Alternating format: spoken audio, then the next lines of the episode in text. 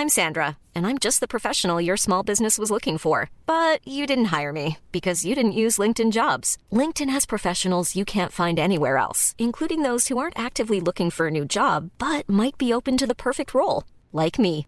In a given month, over 70% of LinkedIn users don't visit other leading job sites. So if you're not looking on LinkedIn, you'll miss out on great candidates like Sandra. Start hiring professionals like a professional. Post your free job on linkedin.com/people today.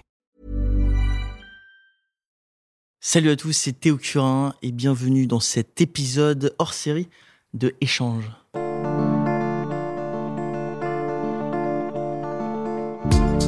C'est la deuxième partie de notre échange avec Théo Curin. On reprend là où on l'avait laissé, au début du récit du défi Titicaca, ses mésaventures et puis la libération à l'arrivée. On va aborder aussi sa prochaine création en collaboration avec Lacoste, et puis les relations humaines entre valides et personnes en situation de handicap. Je m'appelle Antoine Beneteau. Bienvenue dans Échange.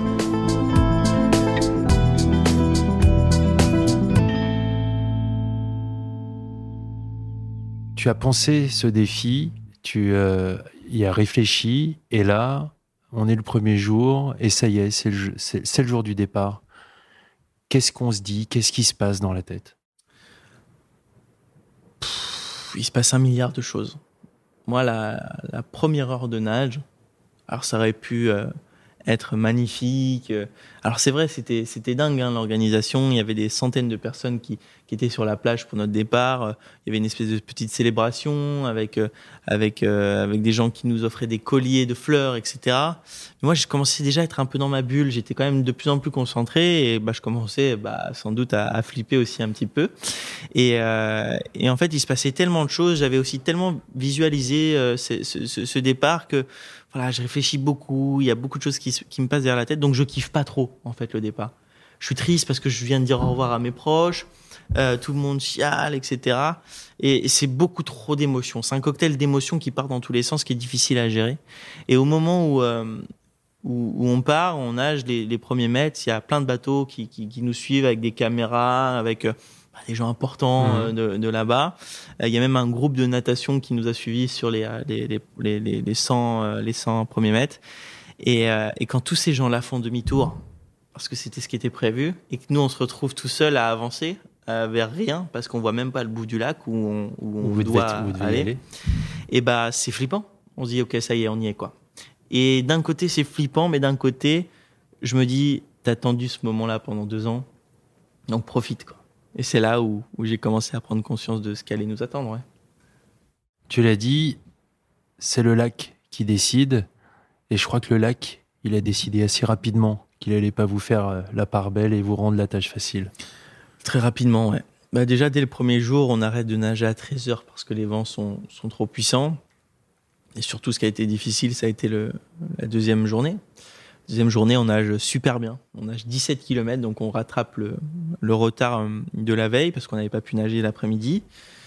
Et on se pose sur une, plage paradisiaque, un petit îlot mais magnifique au milieu de rien. Euh, on se dit on va passer la meilleure nuit de notre vie. On mange euh, notre nourriture euphilisée préparée par Juan et, on se pète le bide et on se couche à 20h parce qu'on est complètement décalé.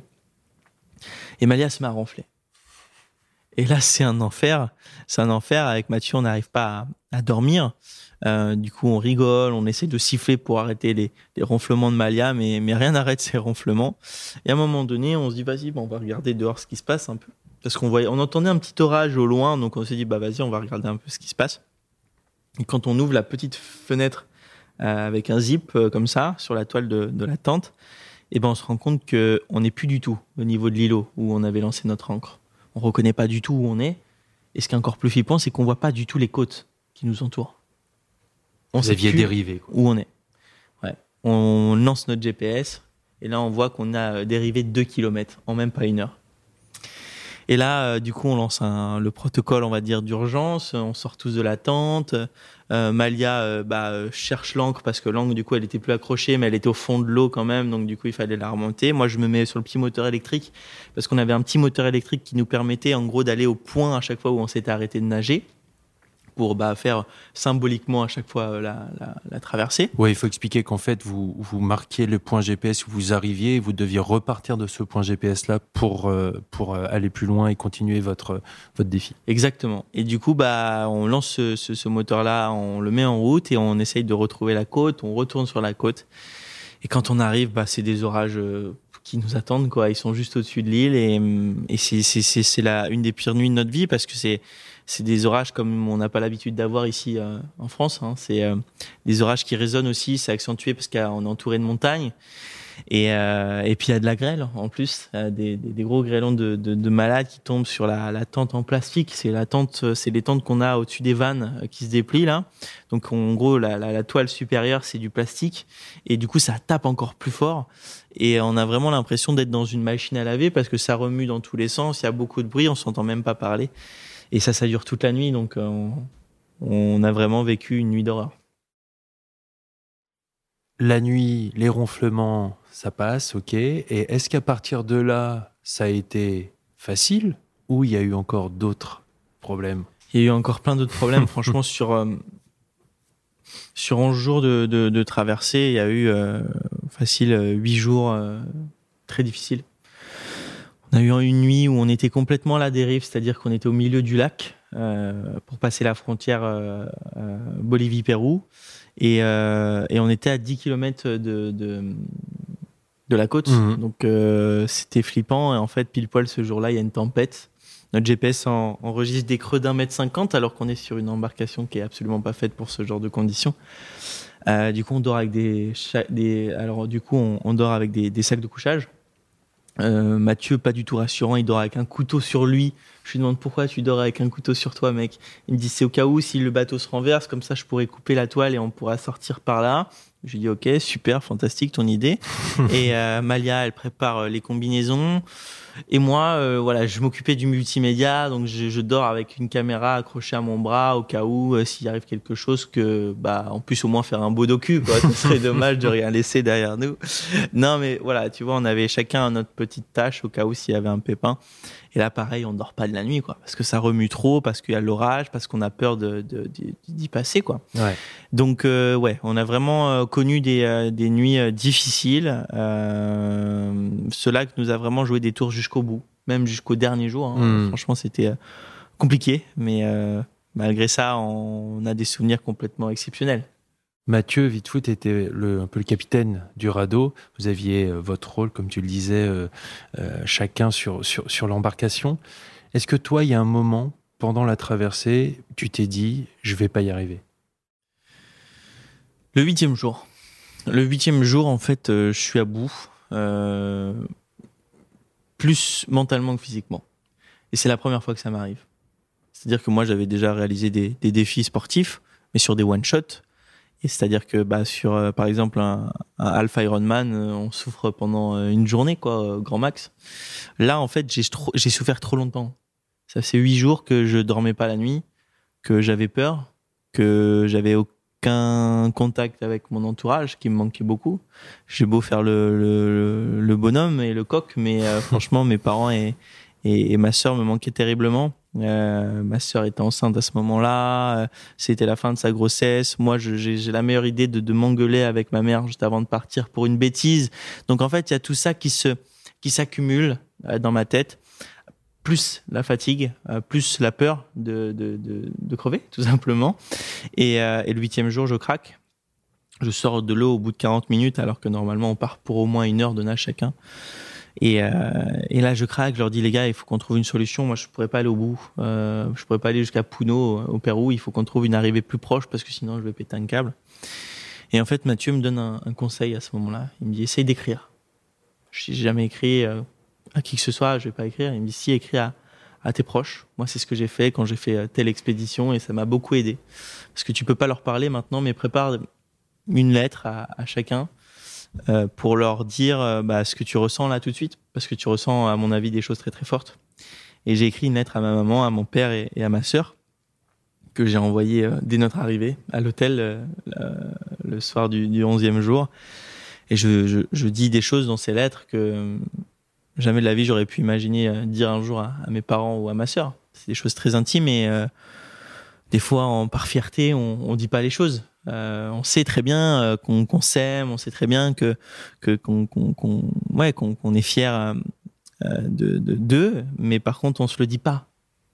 Pourquoi on se le dit pas, à ton avis? Je sais pas. Je pense que c'est par fierté. C'est on a peur de la réaction. C'est gênant de dire je t'aime des fois à papa, à maman, à sa sœur, à son frère, à qui à qui que ce soit. Et, et, et moi, j'étais le premier à, à, je- à jamais dire ces choses-là. Et là, euh, dans, ces lettres, je dis des choses, mais, très intimes, mais vraiment, mais voilà, je me délie, enfin, je, dis des choses que, que je pensais sur, euh, sur ma grande sœur, justement, euh, sur le fait que, voilà, elle était ultra courageuse, que dans, dans l'histoire et encore aujourd'hui, à mes yeux, c'est, c'est, c'est la plus courageuse des personnes que, que, je connaisse aujourd'hui. Elle a eu une enfance, mais pas facile. Et aujourd'hui, elle, elle s'est démerdée toute seule. Et des fois, on me demande, c'est qui euh, ton exemple dans la vie? À chaque fois, les gens s'attendent à ce que je sorte un aventurier, un truc comme ça. Mais en fait, pour moi, c'est les gens euh, bah, comme ma sœur. Certes, qui font pas euh, quelque chose de médiatique. C'est vrai, on parle pas de ma sœur dans les médias aujourd'hui. Pour autant, elle fait des choses exceptionnelles pour moi parce qu'elle s'est, elle s'est débrouillée et aujourd'hui, elle, est maman, elle, a un travail et c'est ça que, que je trouve fantastique, moi. C'est les gens euh, voilà qui, qui qui qui font pas des choses exceptionnelles ex- exceptionnelles aux yeux de de, de la société. Mais euh, bah à mes yeux c'est c'est quelqu'un d'extraordinaire. Pour toi, c'était exceptionnel ce qu'elle a fait parce que, mine de rien, elle a vécu dans l'ombre de, dans l'ombre de ton handicap, dans ton ombre. Tu sais, c'est dans ce sens-là que tu veux dire ça? Ouais déjà il y a il y a ça mais euh, quand euh, quand il, arrive comme ça enfin quand il arrive un, truc comme, comme ma maladie à ton petit frère euh, que tu le vois plus que tu vois pratiquement plus tes parents euh, pendant plusieurs mois et que quand ton frère revient et que tes parents bah ils sont bah malencontreusement très souvent avec ton petit frère parce qu'il a des besoins bah on se sent un peu mis de côté. Euh, c'est clair et, moi je parle beaucoup justement de de la famille des gens moi je rencontre beaucoup de frères et sœurs d'une personne qui a, subi un handicap un accident et c'est toujours la même chose à chaque fois elles se sentent un peu rejetées ou mis de côté euh, et pour moi c'est ces personnes là les plus courageuses parce qu'ils ils vivent euh, en première ligne euh, le handicap, l'accident et, et la maladie. Pour autant, ils n'ont pas de reconnaissance. On va arriver dans un repas de famille, bah, les gens ils vont direct aller voir le mec qui est en fauteuil roulant. Pour autant, je pense que la personne qui souffre vraiment au fond d'elle ou, ou de lui, eh ben, c'est la personne qui est, qui est en première ligne mais qu'on n'entend pas parler. Et euh, en l'occurrence, moi, ça a été ma sœur. Parce que bah, quand on arrivait en repas de famille, tout le monde venait me voir et personne venait lui demander, enfin, personne ne, lui demandait si ça allait. Alors qu'elle, bah, forcément, euh, euh, c'était difficile, quoi. Et c'est ça, pour moi, elle est courageuse parce que malgré ça, euh, elle a su fonder une famille, elle a su trouver un job alors qu'elle a une scolarité difficile aussi à cause de ça. Et, euh, et pour moi, c'est ça les parcours de vie qui sont inspirants. C'est aussi des choses un peu plus simples, mais qui ont une vraie, euh, une vraie estime à mes yeux. Ouais. Ouais, les victimes collatérales Ouais. des accidents qui ont lieu à certaines personnes sont l'entourage. Euh, J'ai interviewé euh, dans Échange Pauline Desrouledes Ouais. et elle m'a parlé de sa compagne et ça résonne énormément avec ce que tu me dis. Euh, retour à la course. Qu'est-ce qu'on ressent quand la fin approche et qu'on se dit allez ça y est je vais y arriver? Quand on arrive, on, vit euh, tout à 100 000 Euh, on, a, on prend tout ce qu'on a à prendre.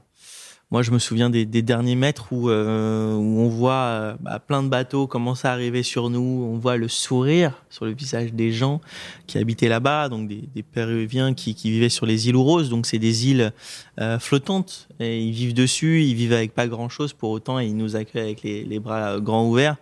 Euh, on voit qu'il y a même des Français qui ont fait le trajet euh, jusqu'à nous euh, parce qu'ils étaient en vacances en Amérique du Sud. Ils ont fait plus de 15 heures de transport pour nous voir. Et, du coup, c'est pas mal de sentiments. C'est un sentiment de fierté et aussi de, de soulagement. Parce que j'ai eu tellement peur pendant cette aventure que quand on arrive, je me dis, ça y est, c'est fait quoi. Maintenant, tu peux souffler un bon coup et, et profiter de l'instant parce que ces gens-là, ils sont là pour nous. Sont là pour nous féliciter pour ce qu'on vient de faire. Et euh, maintenant, tu peux dormir au calme sans avoir peur des orages, etc.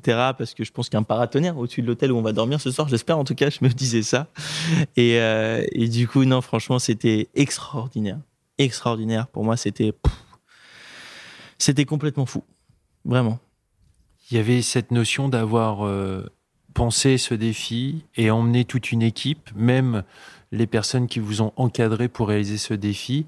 Est-ce que on partage ce soulagement avec Anne, ta manageuse, avec Stéphane, l'entraîneur, avec les partenaires qui vous ont accompagné c'est ça en fait, le moment où on retrouve bah, nos, proches et on va dire le staff qui avait fait le déplacement avec nous, c'est c'est une grande fierté qui est collective.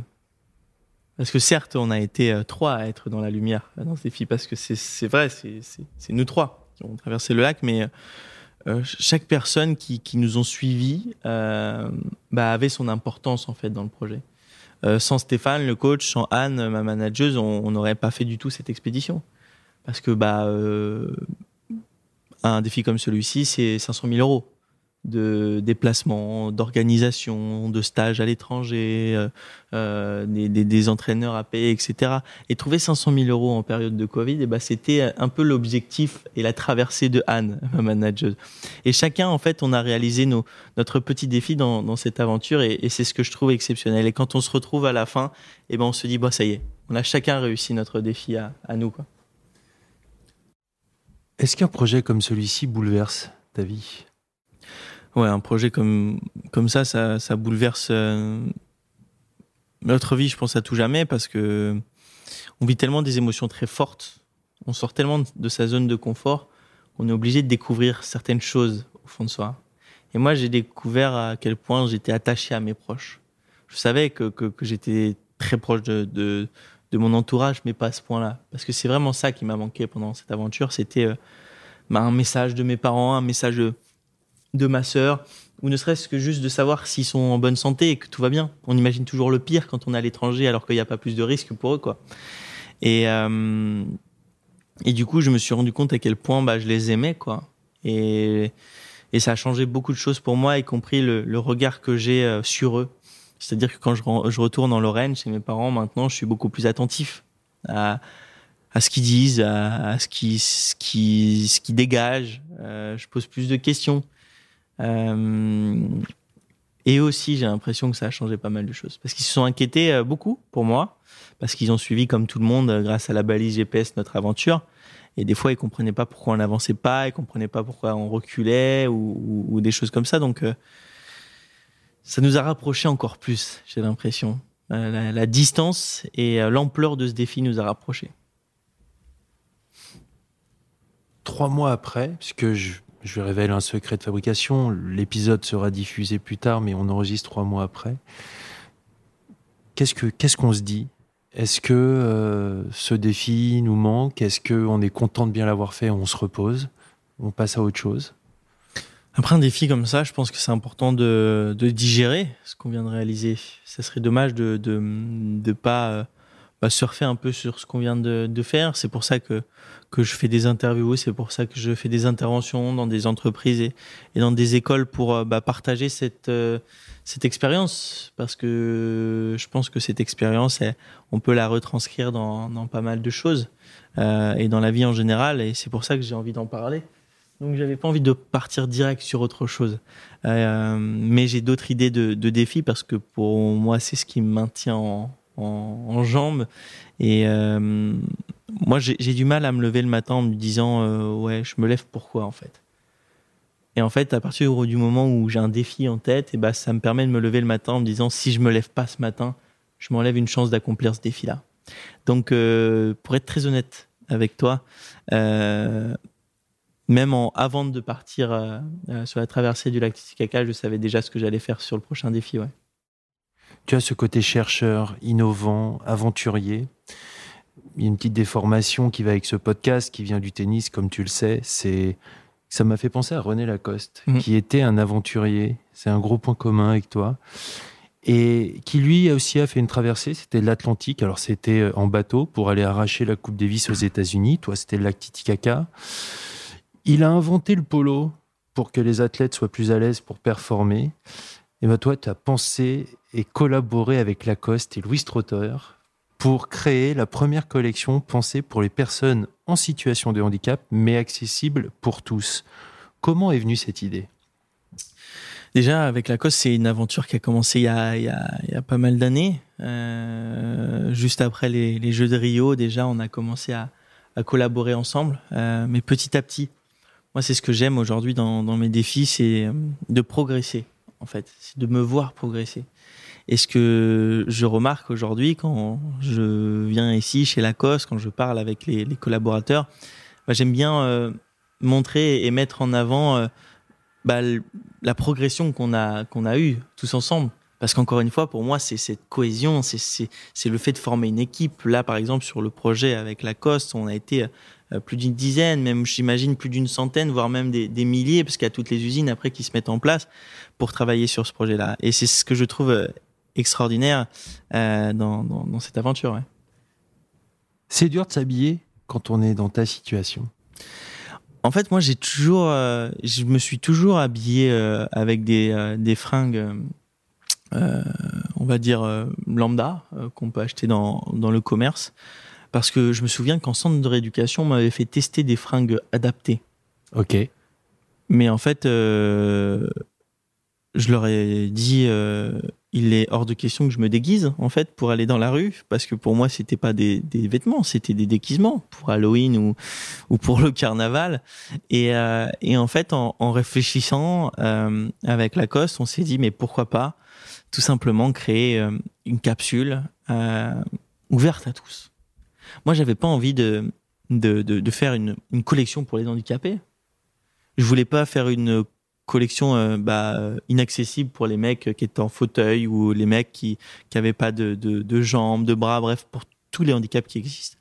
Donc on s'est dit bon, on va faire une une, une collection avec des pièces euh, voilà qui, qui, qui, qui, peuvent aller aussi bien à un mec qui est tétraplégique en fauteuil que un mec euh, comme toi euh, mmh. qui fait des podcasts euh, voilà.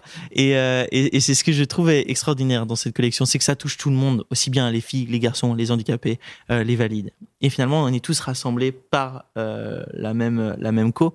Et, et c'était hyper intéressant parce que bah ce que j'apprécie aussi dans la vie moi c'est d'apprendre ouais et j'ai pu et, et j'ai eu beaucoup de chance de suivre la progression d'un tel projet. Parce que de, de, de base on, on, parle voilà autour d'une table de, de, ça. On se dit on aimerait faire une collection comme celle-ci. Après euh, quelques semaines plus tard des mois plus tard on a des premiers croquis. On présente un logo. Ouais. là déjà ça c'est extraordinaire. Je dis waouh mais ça c'est mon nom et mon vrai nom là ce que vous c'est avez ton sur logo à toi. Et, euh, et après voilà les premiers croquis de des pièces, etc. Et, là, c'est c'est dingue, quoi. Là, on se dit, ça commence vraiment à prendre une ampleur euh, euh, fou. Et, euh, et, c'est c'est dingue, quoi. Donc, de suivre cette progression, c'était une chance pour moi. Et, là, de, de voir petit à petit ce projet éclore, c'est une grande fierté, je pense, à la fois pour la marque et pour moi, parce qu'on a réussi un, joli combat. Et, et j'ai hâte de voir comment cette cette collection est et cette campagne va être perçue auprès du grand public. Mais je suis persuadé que quel que soit le nombre de pièces vendues et, tout ça, il y aura un impact dans, dans, la, dans, dans les pensées des, des, gens, en tout cas. Parce que là, quand on se dit qu'une marque aussi balèze que Lacoste prenne entre guillemets le risque de prendre euh, comme euh, ambassadeur, si je peux me permettre, un mec a pas de bras, pas de jambes, en inventant des, des pulls avec euh, des petits accessoires pour remonter ses manches plus facilement, eh ben c'est un risque, mais je suis sûr qu'il va finir par être récompensé. Donc euh, j'ai hâte de, de, voir la réaction des gens et, et, et, et mon rêve c'est de marcher un jour dans Paris et de voir un mec avec mon t-shirt. Et là, je crois que je lui fais un câlin euh, immédiatement. ça donne, euh, ça donne encore, j'ai envie de dire, une, euh, quelque chose de supplémentaire. C'est si vous portez du thé au curin et qu'il vous croise, il vous fera un câlin. c'est ça, on va le mettre sur l'étiquette derrière. Comme les, comme les grands athlètes, pardon, tu disais, tu vas voir ton logo Cristiano Ronaldo, LeBron James, Michael Jordan, Roger Federer, Novak Djokovic. Et il va y avoir le logo Théo Curin. Qu'est-ce que ça représente pour toi? C'est, c'est, je, franchement, je pense que je m'en rends pas compte. Et, je pense que c'est bien. Moi, moi, je pense que j'ai un côté très naïf dans la vie. Euh, et c'est ce qui me permet, je pense, de, de, pas euh, prendre la pas prendre la grosse tête. Et je pense que je la prendrai jamais pour ça. Parce que je prends tout ce qu'il y a à apprendre là une, une, proposition comme celle-ci je l'ai acceptée direct. Euh, mais parce que ça me fait kiffer quoi et je suis conscient aussi que tout ça euh, dans cinq ans euh, ou même dans un an bah ça peut s'arrêter.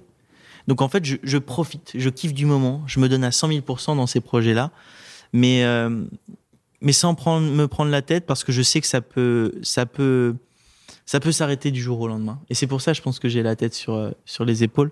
Parce que on peut être qui que ce soit, on peut être une énorme star aux États-Unis, un grand acteur, un grand sportif, et du jour au lendemain, bah, ne plus du tout pouvoir communiquer sur soi. Et, et ça, ça doit être difficile. Donc en fait, je me dis ok, ça c'est génial, c'est une superbe opportunité, mais c'est pas grave si demain ça s'arrête au moins sur le coup j'aurais kiffé et j'aurais vécu euh, ces, ces, moments-là à 100 000 et j'aurais aucun regret quoi. C'est vraiment mon, mon leitmotiv aujourd'hui. Combien de temps ça t'a pris de travailler sur cette collection avec Louis Trotter Je sais pas. J'en ai aucune idée. Je sais plus combien de temps. Plusieurs mois. Ah non, plus. Plusieurs années. Non.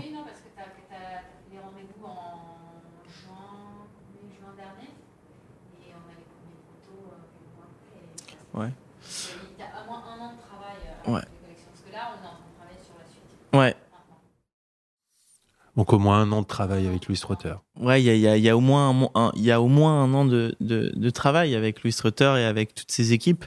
Et euh, mais c'était pas négligeable parce qu'on n'avait pas envie de, de, de, de s'enfermer dans, dans quelque chose. On avait vraiment envie de prendre le temps euh, mmh. d'avoir une collection qui me ressemble aussi. Bien sûr. Euh, et, euh, et, on a pris notre temps et, et, là je suis je suis je suis sûr de de, de, de, moi, de mes choix et, et j'ai vraiment hâte de voir la, la, suite en fait. Comment ça va être accueilli par les gens et, et est-ce que ça va ça va plaire tout simplement. Tu as vraiment cette fibre artistique. Tu te diriges de plus en plus vers la comédie. Qu'est-ce que tu aimes dans le fait d'être acteur? Ah, moi, j'ai toujours aimé faire le pitre. Euh, j'ai toujours aimé faire le pitre, de faire rire les gens. Euh, et j'aime beaucoup incarner des personnages. En fait, je trouve que le métier de comédien, il est assez dingue dans le sens où on a l'opportunité, sans être jugé, d'incarner des gens euh, qui nous ressemblent pas du tout. Euh, moi, ce que j'aime, c'est bah, jouer euh, quelqu'un qui va être euh, hyper sec, hyper méchant, euh, hyper grossier, alors que c'est pas ce que je suis au, quotidien. Pareil, quelqu'un d'extraverti euh, qui, qui, qui va faire plein de bêtises, etc. Ça va pas me ressembler non plus. Et puis à l'inverse, quelqu'un d'hyper introverti, qui est triste, qui, qui a peur, qui, qui fait pas grand chose dans sa vie, pareil. Et en fait, c'est ce que j'aime dans, dans, dans, dans l'acting, c'est incarner tout simplement des personnages qui me ressemblent pas. En fait, à partir du moment où, où ça ressemble trop à mon histoire, ça me plaît pas. Moi, ce que j'aime, c'est aller, me, aller découvrir en moi si j'ai la capacité ou non de d'aller faire ressentir chez les téléspectateurs bah ah ouais le mec franchement il a été fort là parce que franchement ça doit pas être facile ce qu'il vient de faire donc toujours avec cette, idée de performance aussi je pense que c'est grâce au sport que je réfléchis comme ça mais hum, voilà, je suis autodidacte, j'ai jamais fait d'école de théâtre, j'ai jamais d'école d'acting ou quoi. Et j'apprends, mais tout le temps, à chaque tournage, j'essaye de, de prendre le maximum de conseils, que ce soit le réalisateur ou, mmh. ou le mec qui s'occupe de la lumière. J'écoute tout le monde et c'est euh, comme ça que j'essaye de, de, progresser. Et je sais que j'ai encore plein, plein, plein de progrès et c'est pour ça que, que je veux faire encore plein, plein, plein de films parce que c'est, quelque chose qui me passionne, ouais. C'est qui tes sources d'inspiration, tes idoles? J'ai pas trop de, hum, j'ai pas d'acteurs, tu vois, ou d'actrices qui me font vraiment rêver. Euh, franchement, je, je, je pense que c'est un tout. Je suis vraiment impressionné par euh, la performance de chacun. Euh, tu vois, là, dernièrement, je suis allé voir Adieu Monsieur Hoffman avec Gilles Lelouch. Euh, euh, bref, il y a un casting de, de, de malade et je trouve ça mais incroyable les, leur capacité leur jeu et je me dis que malgré la, dureté du texte euh, malgré euh, euh, les choses horribles qu'ils vont devoir dire, parce que c'est un, un, un, film qui parle de la, de la Seconde Guerre mondiale, on Mhm. parle des nazis, etc. On parle d'un sujet hyper sensible. Et ben, j'imagine, parce que maintenant, je me rends un peu compte de comment ça se passe sur les tournages, qu'ils ont dû quand même avoir des énormes fous rires, etc. Et c'est ça aussi qui me passionne dans le cinéma, c'est parce qu'on a la possibilité de faire des rencontres euh, extraordinaires avec des gens extraordinaires. Et, euh, et voilà, il n'y a pas un acteur ou une actrice qui me, qui, qui, qui, qui me met des, des, des cœurs dans les yeux, c'est plus la, la performance de chacun, parce que dans chaque acteur, j'essaye de, de décortiquer un petit peu ce qu'ils ce qu'ils font, ce qu'ils jouent, et, euh, et c'est ça que j'aime dans, dans ce métier-là. Quels sont encore les rêves qui te restent? Franchement, j'ai, j'ai- j'aimerais continuer en fait dans, dans tous ces domaines-là. Je pourrais pas faire aujourd'hui un choix. Je pourrais pas être juste comédien. Je pourrais pas être juste euh, nageur parce que j'aimerais continuer à faire des expéditions. J'aimerais faire encore des centaines de films et, euh, et pourquoi pas un jour avoir ma propre émission à la télé. En fait, moi, j'ai cet objectif dans la vie d'aller dans les endroits où on m'attend pas, où on n'a pas l'habitude, en tout cas, de voir un mec à pas de bras, pas de jambes et avec un handicap aussi balèze que le mien. Moi, j'aimerais un jour, pourquoi pas, animer une émission, un talk show, mais qui a rien à voir du handicap. Alors, on peut en parler hein, Mm. sur le plateau, on, on en parlera. hein, euh, euh, là, il y a pas de souci. Mais par contre, j'ai pas envie. euh, bah, encore une fois, bah, c'était au Curin, c'est l'émission où on Oui, Que ce soit le talk show de, de l'handicap. Voilà, exactement. Moi, je veux qu'on parle de tout, de la société. Donc, évidemment, on parlera de différence, parce que finalement, on est tous différents. Mm. C'est ce qui nous rassemble le plus, finalement, la différence. Et, euh, et du coup, voilà, c'est ça. C'est un jour, pourquoi pas, d'avoir mon émission. Un jour de décrocher un rôle au cinéma. Ça, ce serait un rêve. Et euh, de faire plein d'autres expéditions en, en touchant le maximum de monde. Parce que là, tu as déjà décroché des rôles, mais à la télévision. Ouais, Ouais. c'est ça. Ça se trouve, euh, d'ici la diffusion, tu auras décroché un rôle Ah, au bah, cinéma. j'espère, j'espère. On va parler juste, pour finir, de, de l'être humain euh, et des relations entre êtres humains. Est-ce que tu ressens la gêne des gens parfois? Oui. Des fois, les gens sont un peu euh, gênés, euh, notamment bah, dès les premiers instants, c'est-à-dire au moment où on doit se dire bonjour. Mais moi, en fait, ça me fait mourir de rire à chaque fois. Et limite, des fois, j'en joue. Et euh, bah, j'ai sorti une anecdote il n'y a pas si longtemps que ça avec François Hollande. Euh, en gros, j'étais invité au Noël de l'Élysée. Il y avait que des enfants, du coup, invités par l'Élysée. Et c'est très protocolaire quand on arrive dans un endroit comme celui-ci. On est en ligne, tous les enfants invités, une fille, un garçon, une fille, un garçon, une fille, un garçon. Et le mec qui organise un peu cette journée nous annonce que le président va arriver dans cinq minutes et que le président allait serrer la main au petit garçon et qu'il allait faire une bise aux filles. Et euh, moi, je suis un peu au milieu, donc il arrive, il fait une bise à la première fille, ensuite il serre la main à un petit garçon, il refait une bise, il serre la main, il fait une bise, il serre la main. Et là, il fait une bise à la fille qui est à côté de moi. Et je vois que quand il fait euh, une bise à gauche, et ben il me voit en fait, et je crois que il essaye de retarder un peu le moment où il va venir vers moi en mode il faut que je réfléchisse, il faut que je réfléchisse à ce qui va se passer. Et il arrive devant moi, je vois qu'il panique complètement. Et en fait, il prend mon bras comme si c'était une patate. Et en même temps, il se dit bon, je sais pas quoi faire, donc du coup, je vais faire un peu les deux. Et, euh, et il se rapproche de moi, je me rapproche aussi de lui. Et en fait, on s'embrasse sur la bouche. Ah oui On s'embrasse, on s'embrasse sur la bouche. Et du coup, euh, alors, enfin, je, je, c'est, c'est un peu bizarre dit comme ça, mais je, je fais partie des, des peu de gens qui ont roulé une pelle à François Hollande, donc c'est quand En même. commun euh, avec Julie Gaillet. Voilà, exactement. Donc, euh, ouais, ça peut vite. euh, Enfin, tu vois, c'est, enfin, ouais, j'ai, j'ai embrassé un peu Julie Gallet aussi quelque part. du coup, à ce moment-là, En indirect. voilà, en indirect. Oh là là, j'espère que ça, ça va pas sortir. non, mais c'était, c'était assez incroyable et, et ça prouve que finalement, c'est, c'est, c'est- cette petite gêne, elle touche tout le monde. Même le président de la Oui. République qui a l'habitude de serrer des mains toute la journée, qui a dû vivre des choses incroyables dans sa vie, des rencontres complètement dingues. Ben non, sur un truc tout simple, euh, une salutation, et ben il a, il a, il a un peu galéré. Et moi, je, je- je- j'en rigole. C'est tellement drôle. Et, euh, et voilà, c'était un, un, un chouette moment. Euh, et, et voilà, ça fait des belles anecdotes à raconter. Et le lien est tout trouvé avec la question d'après. Comment avoir des relations amoureuses normales? Bah, ça, c'était une question que je me posais, euh, bah, comme les ados, euh, quand on arrive, euh, je sais pas, au milieu du collège, euh, ça commence à être un peu plus sérieux en termes des, des, amourettes. Euh, du coup, moi, il était hors de question que mon handicap soit un frein à ça. Donc, un peu de la même manière que pour me faire des copains à l'école primaire, j'utilisais mon handicap pour aller voir les, les jeunes filles. Je leur disais, est-ce que tu peux m'aider à fermer ma veste, s'il te plaît? Je galère un peu. est-ce que tu peux fermer mon cartable et tout? Et ça crée des, rapprochements. Et un jour, j'ai fait mon premier bisou. Et, même si on pousse un peu plus loin, euh, bah, j'ai fait ma première fois à, peu près au même âge que n'importe qui. Et, euh, et ça s'est super bien passé, quoi. Et j'ai pas honte de le dire. C'est pas un sujet tabou. Le sexe aujourd'hui, c'est quelque chose d'important pour chacun d'entre nous. Et, euh, c'est important de dire aussi que bah mon handicap, c'est pas une barrière au sexe. Je peux recevoir du plaisir comme je peux en donner. Et c'est ça que je trouve génial. Et c'est important aussi de dire que même une personne tétraplégique, tout type de handicap, en, en gros, euh, bah, c'est pas une barrière en fait à ce genre de plaisir-là. Et voilà, ça m'a rassuré euh, sur le coup. tu dis souvent que tu voudrais pas qu'on te rende euh, tes membres et que il euh, y a rien qui te manque en fait. Non, c'est vrai qu'il y a rien qui me manque et on me demande souvent la question est-ce que si demain on propose d'avoir tes mains et tes pieds, t'accepterais? En fait, je dis non parce que ça a été très long hein, le protocole de de rééducation, réapprendre à, à, tout faire. Et là, en fait, si on me redonne des mains et des pieds, il va falloir que je réapprenne à tout faire. Et j'ai pas envie de ça, déjà. C'est mon petit côté, euh, côté flemmard qui reprend le dessus. Et non, et même, franchement, pour moi, aujourd'hui, bah, tout ce que je fais, ça se définit par euh, euh, bah, qui je suis. Et aujourd'hui, bah, moi, je suis Théo, qui a plus de mains, plus de pieds, et qui a réussi à faire tout à fait le, le deuil de, de ses mains et, et ses pieds. Et aujourd'hui, mon corps, il est comme ça, et, et je l'aime comme ça. Pour finir cet échange, qu'est-ce que le Théo de 21 ans aurait envie de dire à celui de 6 ans?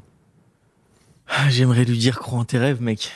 Franchement, crois en tes rêves parce que c'est c'est c'est pas si grave en fait ce qui vient de se passer pour toi. C'est peut-être même tout simplement une chance.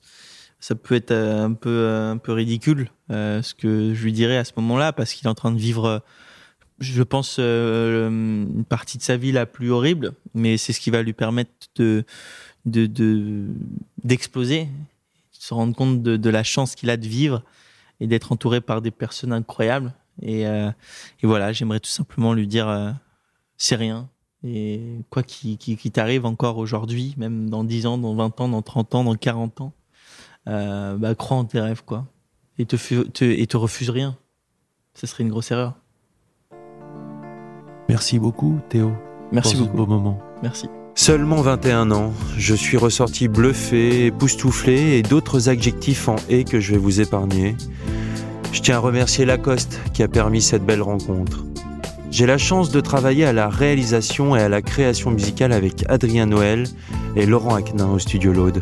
Vous l'aurez compris, échange évolue. Si vous voulez voir l'entretien en images, il est disponible sur YouTube. Abonnez-vous à la chaîne et à la page Instagram aussi. Écrivez-moi pour me dire ce que vous en pensez, j'aime échanger avec vous. À très bientôt pour un prochain épisode et d'ici là, eh bien prenez soin de vous.